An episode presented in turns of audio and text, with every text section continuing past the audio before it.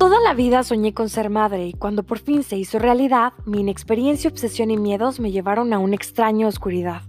Estuve cerca de dos años rodeada de amor, un amor infinito, y aún así sintiéndome vacía, enterrando sin querer mis sueños, aspiraciones y metas. Tomó un buen rato descubrir que por más que me esforzara, no sería jamás una gran madre desde la tempestad. Así que empecé a reconstruirme, Parece que la vida se empeña en recordarnos que la única oportunidad para hacer lo que deseamos es hoy. Yo soy Silvia Real, podcaster, escritora, creadora escénica y mamá de Paula Regina. Acompáñame en esta aventura para redescubrirnos, reinventarnos, reconocernos y enamorarnos de la persona en el espejo. Vamos a convertirnos juntas en la persona que siempre deseamos ser. Vamos a amarnos, porque después de ser madres, la vida continúa.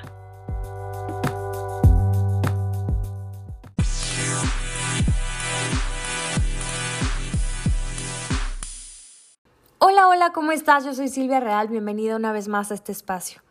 Debido a la cantidad estratosférica de casos de violencia, abuso y maltrato contra mujeres y niñas, sumado a todas las desventajas de nacer con ovarios, más las cifras oficiales de casos de feminicidios en México que apuntan a 10 muertas por día, a principios de este año explotó un movimiento feminista fuertísimo en nuestro país y en el mundo entero, que parece reciente porque las redes sociales actualmente nos permiten comunicarnos y enterarnos de cosas que antes no se podía, pero ahora se hacen con mayor velocidad. Lo cierto es que detrás de este movimiento hay generaciones y generaciones de lucha y trabajo por parte de distintos grupos que no solo buscan equidad de género, sino también reconocimiento y sobre todo respeto. Hablar de estos movimientos nos invita a hablar de sororidad. Hoy estamos aquí para compartir contigo este mensaje que, como en los clústeres empresariales, la unión hace que seamos más fuertes, que darnos la mano como hermanas, que apoyarnos, poner la escalera y aventar la cuerda para jalar a otras, brindando apoyo, protección y sobre todo empatía, es nuestra más poderosa arma contra este sistema que no nos deja de oprimir. Tengo la teoría que al salir de la universidad la mayoría de nosotros lo hace con la mente muy fija en cambiar al mundo, con un espíritu revolucionario, quimérico, quizá la palabra podría ser soñador. Pero un día olvidamos el motivo y ya hundidos en el sistema, solamente releyendo las tesis que escribimos en la universidad, buscando muy profundo nuestro interior, recordamos cómo fue que empezamos a soñar.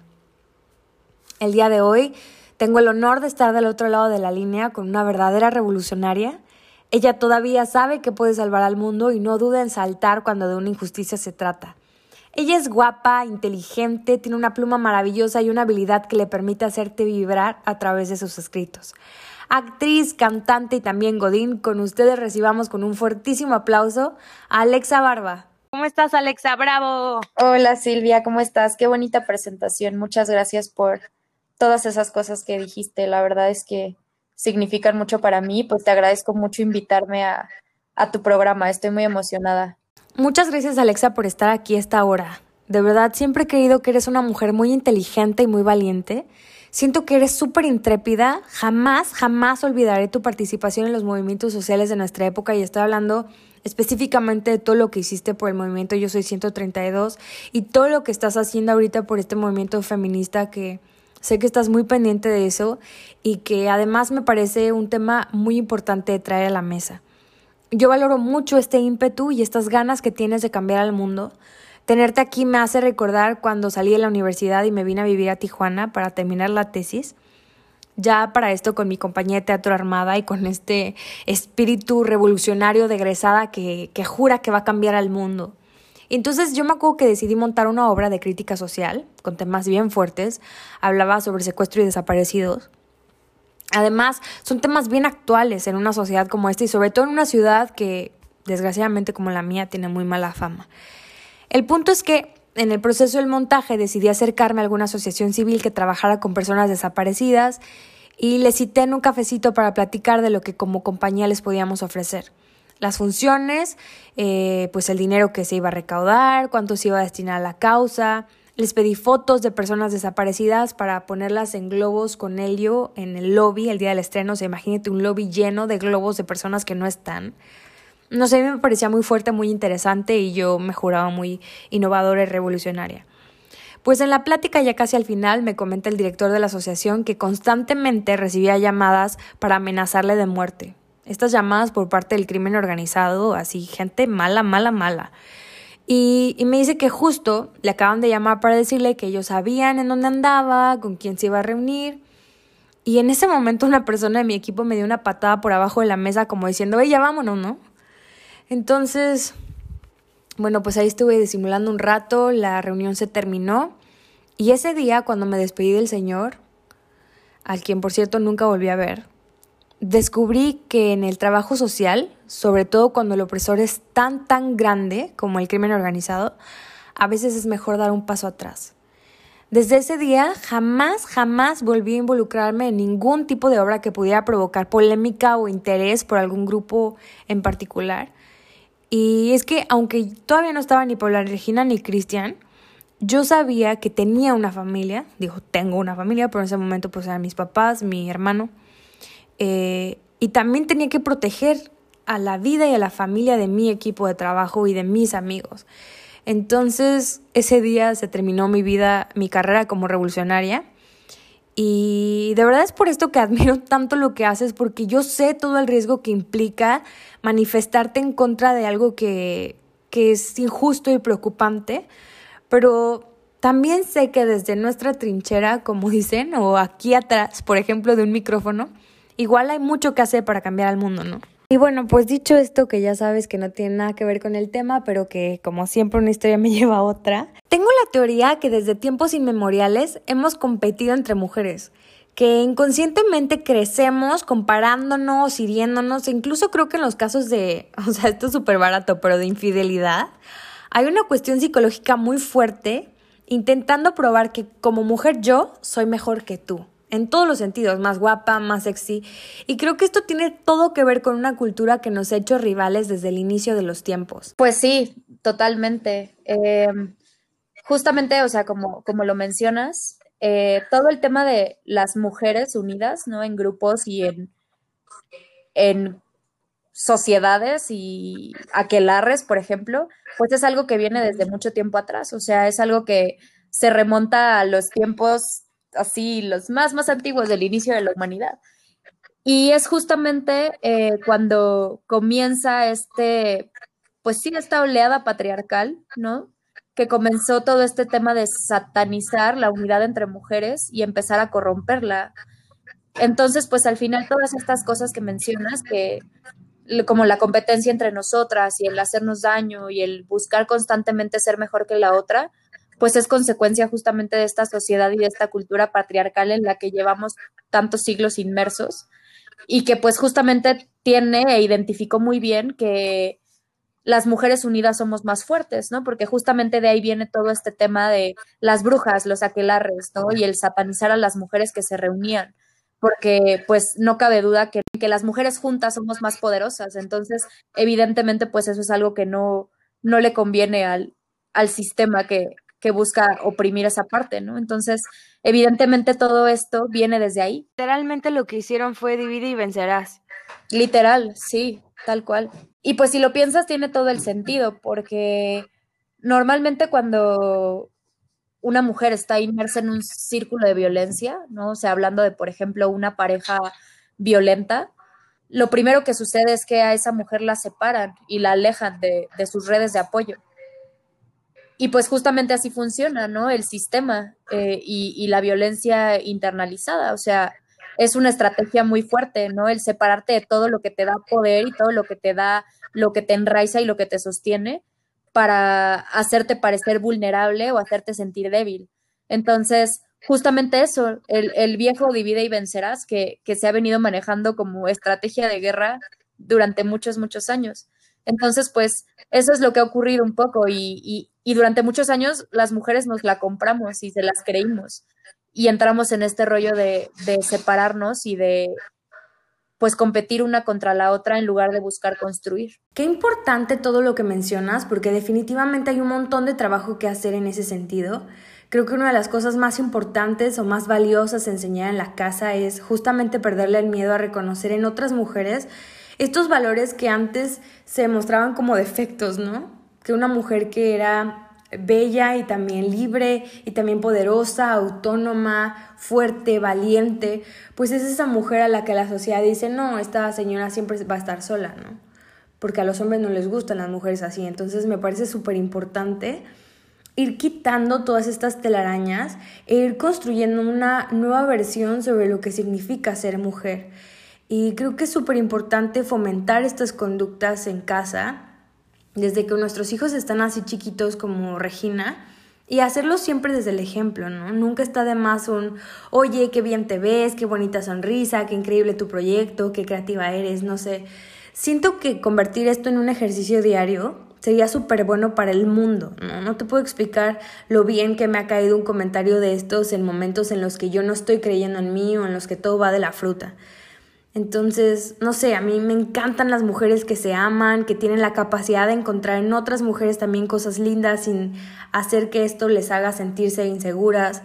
Y me fascina encontrar en las demás inspiración y sobre todo apoyo. Pues, o sea, yo creo que justamente una parte muy bonita es encontrar y reconocer en otras mujeres un espejo de lo que queremos ser.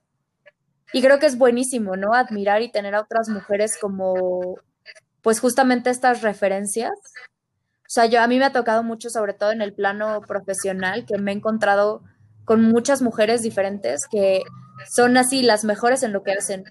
Y las veo y digo, wow, yo, yo quiero ser como ellas, ¿no? Y quiero apuntar a ser así de profesional y así de capaz y así de buena en lo que hago.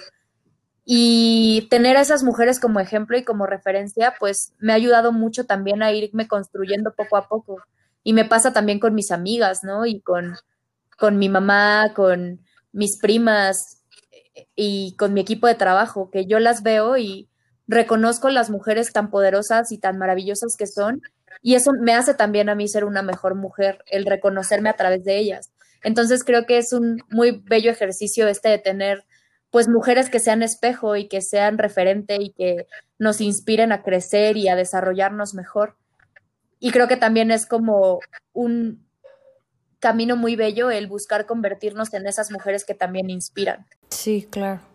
¿En qué consiste para ti la sororidad? ¿Cómo la definirías? Bueno, creo que la sororidad es esa conexión entre mujeres eh, que no solamente es de amistad, ¿no? Sino que tiene más que ver con un compañerismo, con el, como decías, ¿no? Poner una escalera para que la otra suba y el estarnos impulsando constantemente, retarnos, pero también tiene mucho que ver con el acompañamiento, con el cuidar a las otras y con el autocuidado también, ¿no? Entonces, pues la sororidad es hacer ese pequeño grupo y ese vínculo o gran grupo, ¿no? De, de mujeres que están ahí para acompañarse en, en todo, en lo bueno y en lo malo, y ser compañeras de lucha y ser compañeras de sueños también, y pues es de alguna manera, y, creo que hoy en día por la situación actual, la sororidad es también uno de los actos de resistencia más grandes que existen. Y además, ¿sabes qué? Que creo que tener una red de apoyo así bien sólida nos hace libres. Nos da ese plus de saber que te puedes aventar al mundo y que va a haber alguien esperando atraparte, entonces te hace más valiente y menos vulnerable. Por supuesto, eso de la vulnerabilidad es algo muy importante. O sea, muchas mujeres que han estado envueltas en, círculos violentos o en ciclos de violencia, pues justamente una de las primeras cosas que suceden es que las alienan y las alejan de sus círculos de apoyo, de sus redes de apoyo.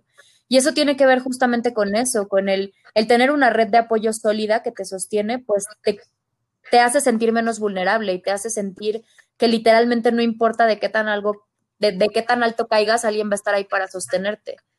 Entonces, pues justamente la sororidad es eso y esa es la clave. La sororidad ha sido el camino para que muchas mujeres salgan de, situaciones violentas, para que muchas mujeres se atrevan a emprender y a hacer cosas nuevas. Y es justamente el tener pues a, toda esta red de apoyo detrás de ti, acompañándote y comprendiéndote e impulsándote, lo que de pronto puede permitirte hacer muchas cosas y transformarte. Yo he visto muchas, muchas mujeres que han florecido y se han transformado de una manera impresionante a partir de que empezaron a tener un círculo muy cercano de mujeres y es algo maravilloso de ver. Hijo, y también en la maternidad no hay nada más duro que maternar en soledad. Saber que tienes una red de apoyo es para, mí súper necesario para sobrevivir al posparto sin quererte morir. Hay tantos constructos y creencias y cargas sociales tan pesados de sobrellevar en soledad y hay tanto en relación a la maternidad y a la feminidad en general sobre lo cual trabajar y tantas barreras por destruir es que la sociedad prácticamente nos hizo interiorizar un decálogo específico sobre cómo debemos ser, cuándo debemos serlo. Y también una parte fundamental de la sororidad implica reconocer que no todas vamos a llevar esa vida que la norma dice que tenemos que llevar, sino que cada una es, no sé, digamos, libre de elegir la vida que desea vivir y la forma en que desea vivirla. Claro, y justamente este aceptar la libertad de vivir la femenidad en sus distintos, en sus distintas facetas, tiene, o sea, es parte súper importante de esto, ¿no? O sea, como dices, eh, nos han criado y a muchas mujeres nos metieron ese chip desde que éramos niñas de que existe como este modelo de la mujer perfecta, que es una cosa extraña entre Barbie y Martha Stewart, ¿no? Ya sabes, que hornea, sí. guapísima. Y pues la realidad es que no. O sea, la realidad es que la femenidad es un espectro súper amplio y ser mujer es un espectro eh, enorme, ¿no? Tan enorme como el mundo y sus posibilidades. O sea, literal, puede ser una mujer que juega fútbol, ¿no? Y nunca se maquilla.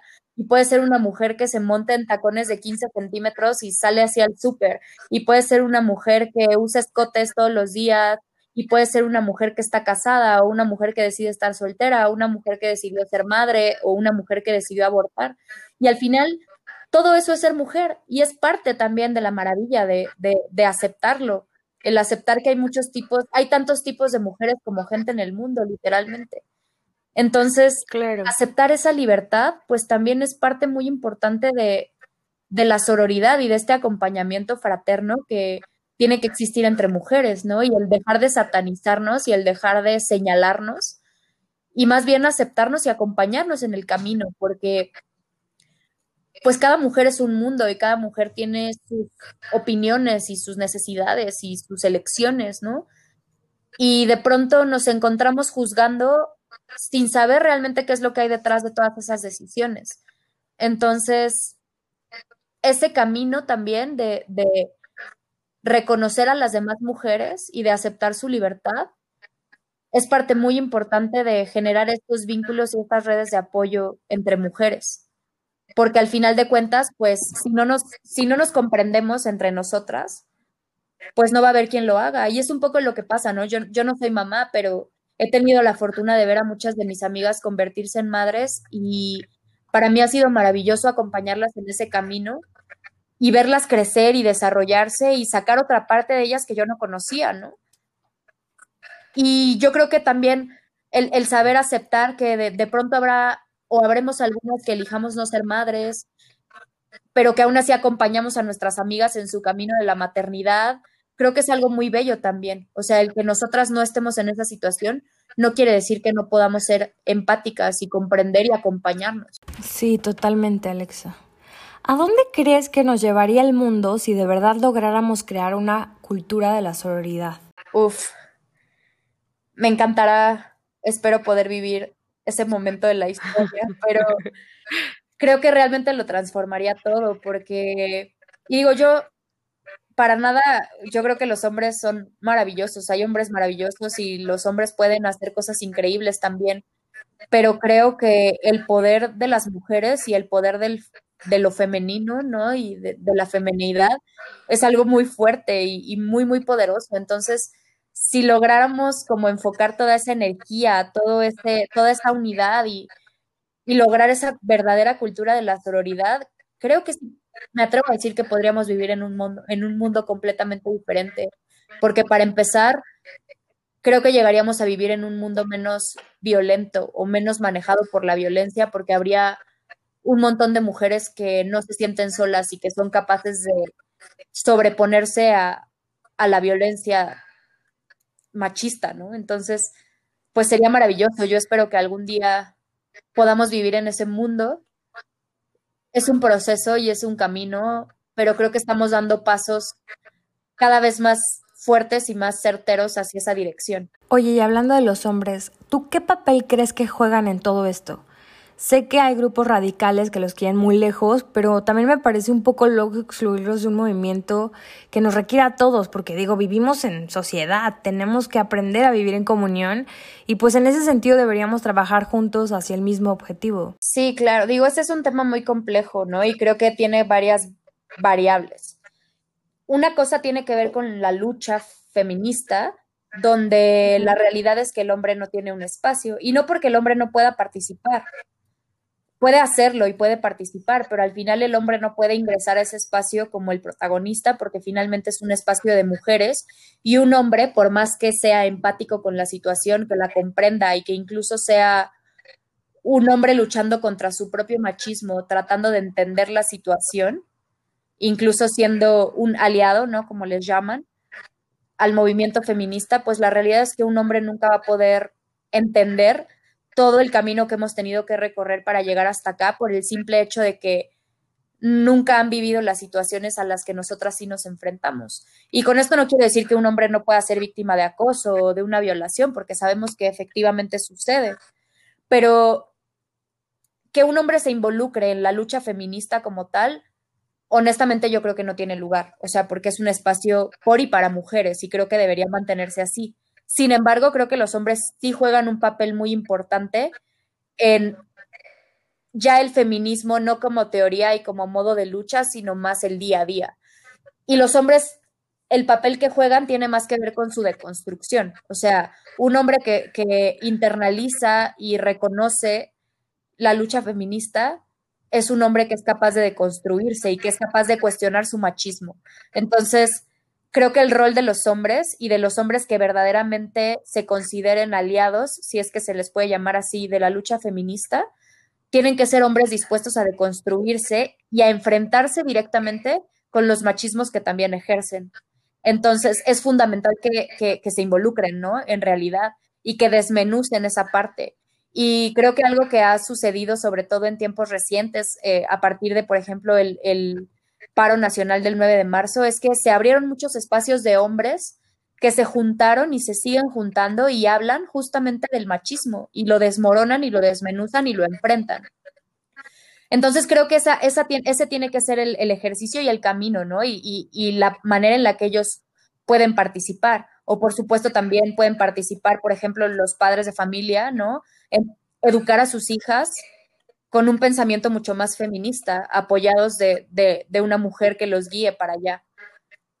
Y no haciendo diferencias, por ejemplo, si tienen un hijo varón y una hija mujer, ¿no? No hacer diferencias entre ellos o no educar a su hija pensando que todos son princesas y color rosa y tacones. O sea, pero al final, como te digo, o sea, creo que tiene que dividirse en dos, porque si bien el hombre puede participar y es importante que se involucren y participen a través de la deconstrucción, Creo que el espacio como tal de la lucha feminista no es un espacio para hombres, pero no por una cuestión discriminativa, sino meramente porque la naturaleza de la lucha pues así lo plantea, ¿no?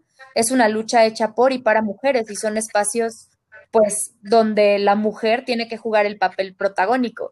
Y esto ha sido una discusión que se ha presentado en distintos momentos, ¿no? Y a mí cada que voy a una marcha me enfrento con esto, donde se enojan porque los mandan hasta atrás de la marcha. Pero pues al final es que es lo lógico porque no es un espacio en el que ellos tengan que protagonizar, ya tienen todo el mundo para eso, ¿no? Entonces hay que respetar pues los espacios de mujeres, pero sí que el hombre tiene que involucrarse, pero sí creo que la mejor manera de hacerlo es eso, a través de enfrentar sus machismos y de deconstruirse a sí mismos. Estaría buenísimo aprovechando esto que próximamente tuviéramos una sesión para echar el chal hablando de nuevas masculinidades, que también es un tema muy interesante para abordar. Me encantaría participar y creo que sería muy interesante también invitar a algunos hombres a que nos cuenten. Así que sí, me encantaría. Pero eso es algo muy importante porque justamente las nuevas masculinidades pues tienen que ver con este nuevo mundo que tenemos que empezar a construir y que estamos construyendo a partir de pues de todas estas cosas que, han estado sucediendo, ¿no? Y, cómo han estado sucediendo ¿cómo este han estado sucediendo? Sí, justamente, o sea, creo que algo que sucedió y que está sucediendo es que la violencia va en escalada y tiene que ver también con con la resistencia, ¿no? A medida que la resistencia se hace más fuerte y más poderosa, pues la otra vía también comienza a ser más violenta y es lo que, tomando como ejemplo el caso de Ingrid Escamilla, ¿no? Que su feminicidio fue terrible y fue además muy crudo y muy brutal. Y creo que nos puso a todos en la cara, sin lugar a dudas, la escalada de violencia tan grande que es consecuencia justamente de esta búsqueda de la libertad y de emancipación. Y que es una consecuencia directa de la resistencia, tal cual, y de el miedo tan profundo y tan arraigado que existe dentro del patriarcado a una emancipación femenina. Entonces, pues creo que justamente lo que hace este tema tan vigente es precisamente esa escalada en, la violencia y es un poco también esto que ha sucedido ahora con todo el tema de eh, pues el encierro y la cuarentena, ¿no? Que pues la, violencia va en escalada y, y, tiene que ver con eso también. Y es muy duro pensar que hay muchas mujeres que hoy en día no están a salvo en casa y no están a salvo afuera, ¿no? Y eso te habla claramente de, lo interiorizado y lo internalizada que está la violencia y el grado tan fuerte al que estamos llegando, porque ya ni siquiera es, o sea, antes se justificaban, como es que, ¿qué tenía que hacer la mujer esa hora en la calle? ¿Y por qué estaba afuera? ¿Y por qué salió sola? ¿Y por qué viajó sola? ¿No? ¿Y por qué nadie la acompañaba? Y hoy en día nos damos cuenta que nos matan en nuestras casas, nos matan en nuestras escuelas, nos matan en nuestros viajes, nos matan en el trabajo, o sea, realmente no se trata de un espacio, no, la muerte no está en un espacio, la muerte está en todos lados, la violencia está en todos lados.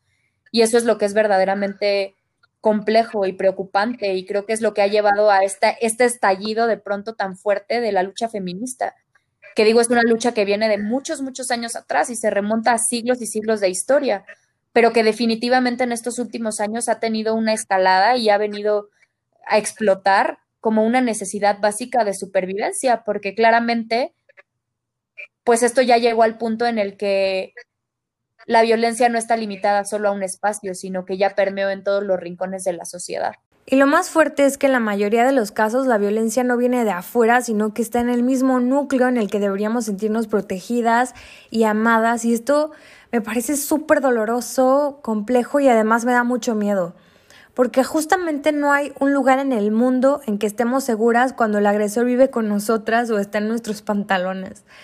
Yo me acuerdo haber leído una nota bien cruda que en México es mucho más probable que como mujer mueras asesinada o desaparecida que de cáncer o de alguna enfermedad degenerativa y esto para mí es choqueante.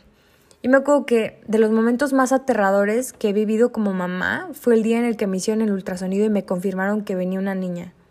Y es duro porque tú lo sabes, yo siempre, siempre, siempre quise ser la mamá de Paula Regina. Pero saber que iba a traer una niña a un mundo, a un país en el que el peligro, la desigualdad, pues son palabras inherentes a nuestro género, me llena de miedo. No sé cómo le doy alas a mi hija para crecer en un mundo al que yo misma le temo. Claro, y justamente creo que parte de ese miedo viene de las cosas que tú misma has vivido, porque eres consciente de la complejidad que exige ser mujer en una sociedad como esta.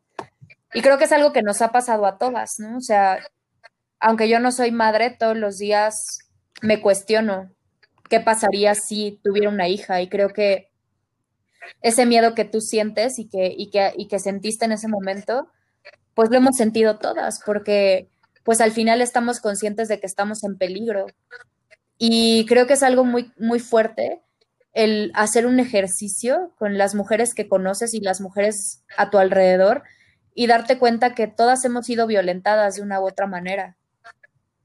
O sea, habrá violencias más evidentes que otras, algunas nos tardaremos más tiempo en darnos cuenta de que sí fuimos violentadas, pero al final todas hemos estado ahí. Y saberlo y reconocerlo es algo muy fuerte porque te hace temer justamente pues por las mujeres que vienen. Pero también creo que es parte de nuestra responsabilidad luchar hasta el último minuto para evitar que, esto siga sucediendo y poder ofrecerle un mejor lugar a las mujeres que vienen detrás de nosotras, ¿no? Y tiene que ver también con, con, el reconocimiento de la historia de lucha de otras mujeres y de las mujeres que nos han abierto camino a nosotras. ¿Tú cómo crees que podríamos lograr derribar en poco tiempo una cultura tan arraigada de competencia? Uy, la realidad es que no creo que sea un proceso sencillo ni que se pueda hacer de manera rápida, pero sí creo que podemos empezar a hacer pequeñas acciones en el día a día que nos permitan ir poco a poco hacia esa dirección. Y son ejercicios muy sencillos que realmente podemos hacer de manera individual para que vayan permeando poco a poco de manera colectiva. Pero mucho tiene que ver con el trabajo interno y con empezar a reconocer y aceptar y a perdonar lo que nosotras mismas vivimos y a compartir también con otras mujeres. Creo que un, uno de los ejercicios más bonitos que, que hay es justamente el reconocer todo lo que te duele y todo lo que no funciona y cuestionar tu femeneidad y los conceptos que tienes de ella, ¿no? Entonces, pues, honestamente no creo que haya un camino fácil, no creo que haya una manera de hacerlo así como rápido, pero sí creo que podemos ir dando pequeños pasos todos los días de diferentes maneras y con diferentes magnitudes para ir generando esa ola expansiva que finalmente va a terminar permeando pues de manera más conjunta y en comunidad. Tengo por acá un post de NSB Community en el que nos invitan a practicar la sororidad y nos pasan estos tipsitos. Dice, haz comentarios positivos, tipo, oye, qué bien te ves, qué guapo estás, qué padre tu tu color de pelo, qué bonitos tus lentes. Que estos cumplidos sean sinceros. También dice, no juzgues las decisiones de otras. Me refiero a que, o me imagino, bueno, se refieren a que tener o no hijos no es tu asunto. Cuando los tengan, tampoco es tu asunto. Lactar o no, no es tu asunto. Casarse o no, no es tu asunto. Habla sobre ti, pregúntate a ti y decide sobre ti, pero no te metas en las decisiones de los demás. Respeta a las demás y recuerda este tip de los 5 segundos. Si el comentario que vas a hacer no se resuelve en 5 segundos, no lo digas. ¿Tienes un cilantro en el diente? Sí, díselo. Lo puedes resolver en 5 segundos. ¿Tiene un moco colgándole en la nariz? Sí, lo puedes resolver en 5 segundos, díselo.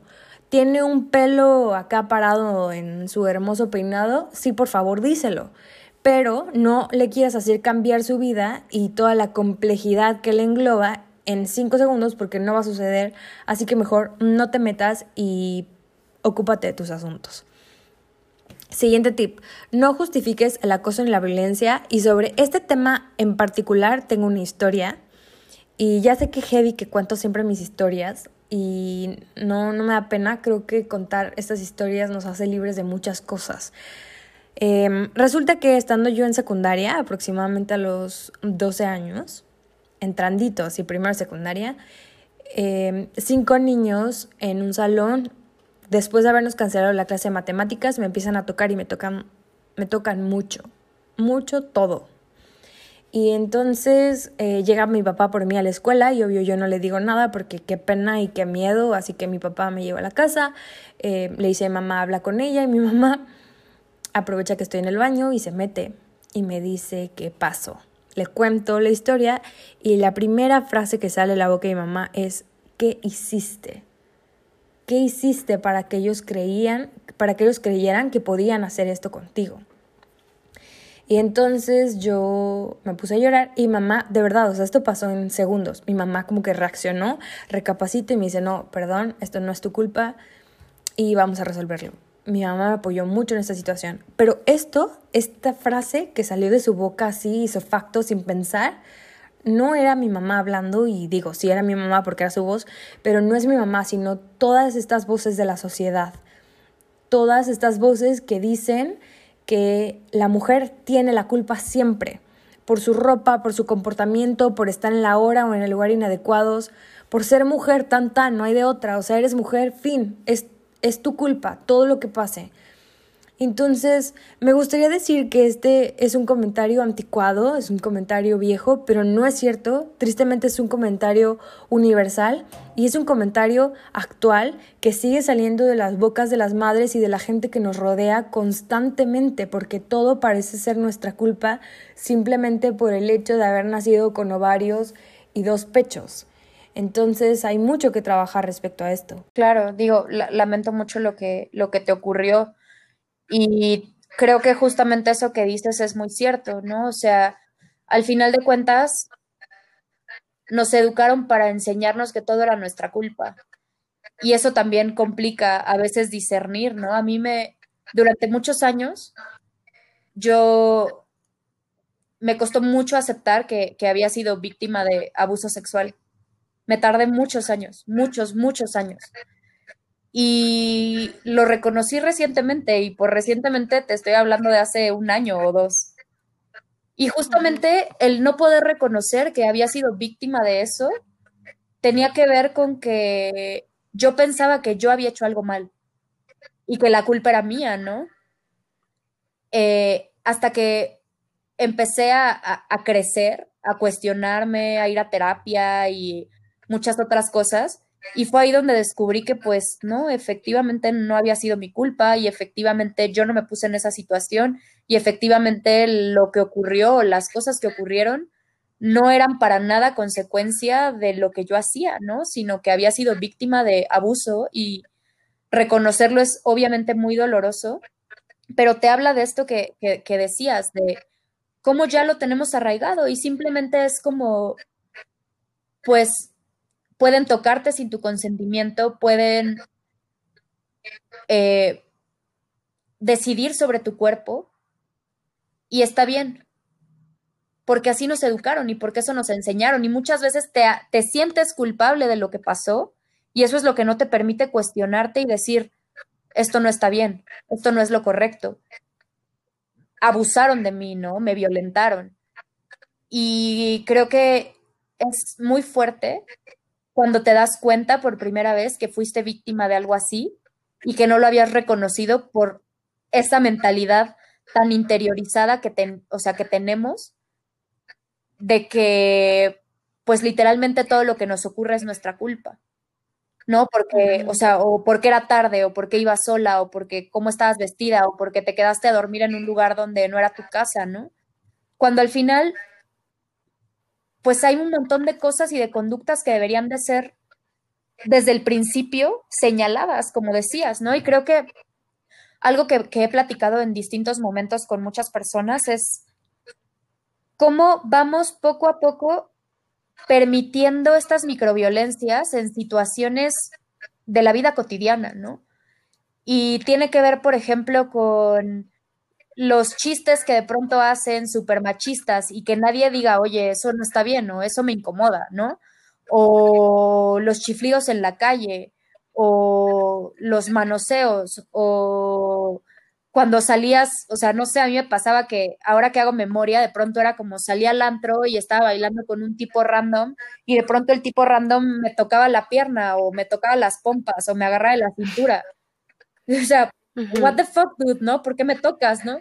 Y en el momento no lo, no lo reconoces y no lo aceptas y al menos yo ni siquiera decía, oye, ¿por qué me estás tocando?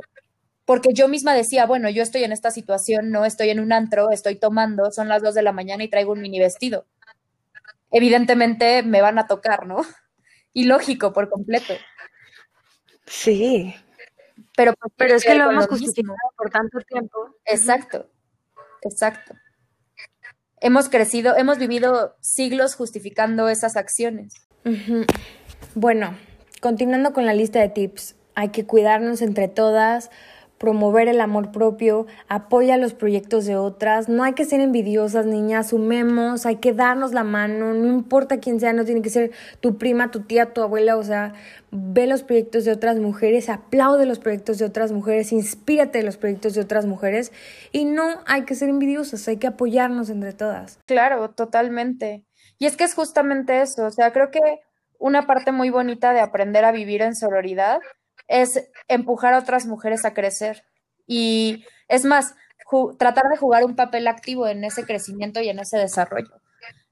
O sea, porque también eso es lo que nos hace fuertes. Y a medida que compartes, ¿no? Y vas como ayudando a otra mujer a salir de, de, su capullo o que la vas ayudando a sanar o se acompañan en el proceso de sanar sus propias heridas, pues es muy, es muy bonito ser ese canal o esa vía para que otra mujer se sienta apoyada y se sienta fuerte y se sienta capaz de hacer cosas increíbles. Alexa, me encantó estar contigo hoy. Ojalá pudiéramos hacer una secuela de este episodio y y seguir hablando de este tema que me parece tan importante y tan necesario abordar y además que hablarlo contigo es súper, súper interesante. ¿Hay algo que te gustaría agregar? Eh, pues nada, algo que, algo que yo he aprendido en, la vida, ¿no? Y, son palabras que me resuenan de una mujer increíble.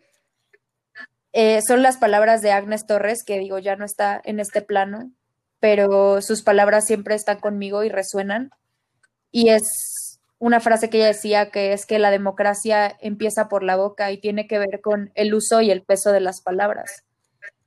Entonces, pues mi invitación para quienes nos están escuchando es que aprendan y reconozcan el peso que tienen sus palabras en los demás y sobre todo mujeres, quitarnos ya como esta idea de la puta, la zorra, la que abortó, ¿no?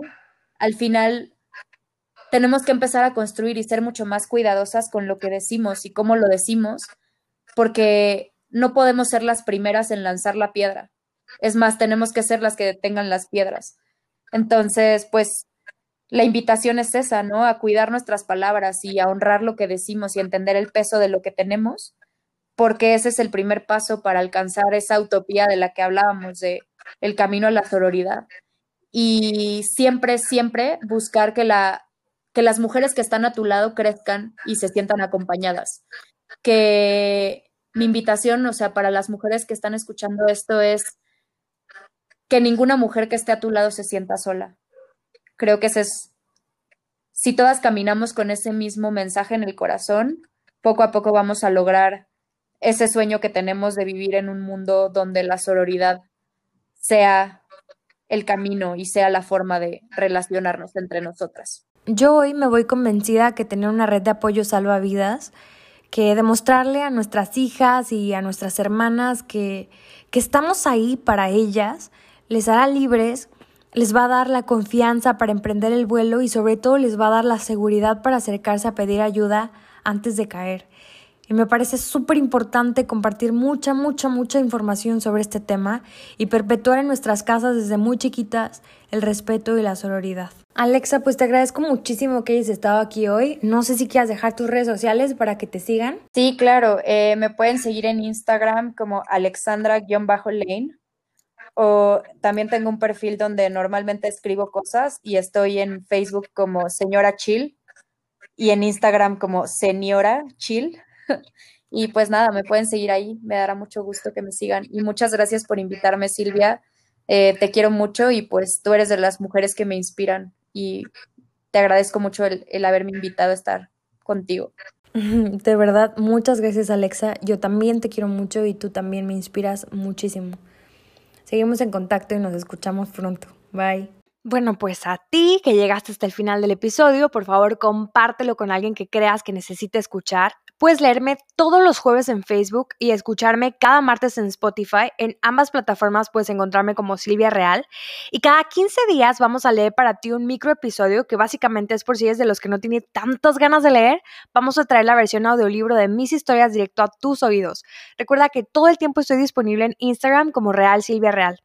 Cuéntame tu historia, mándame una duda para investigarla, mándame un anónimo, sugiere un especialista, denuncia a una mamá exitosa, quéjate o colabora conmigo. Solo envíame un email a hola.lavidacontinua.gmail.com. Que tengas una vida fabulosa. Recuerda que a pesar de todo, la vida continúa. Abrazo, Silvia Real. Bye bye.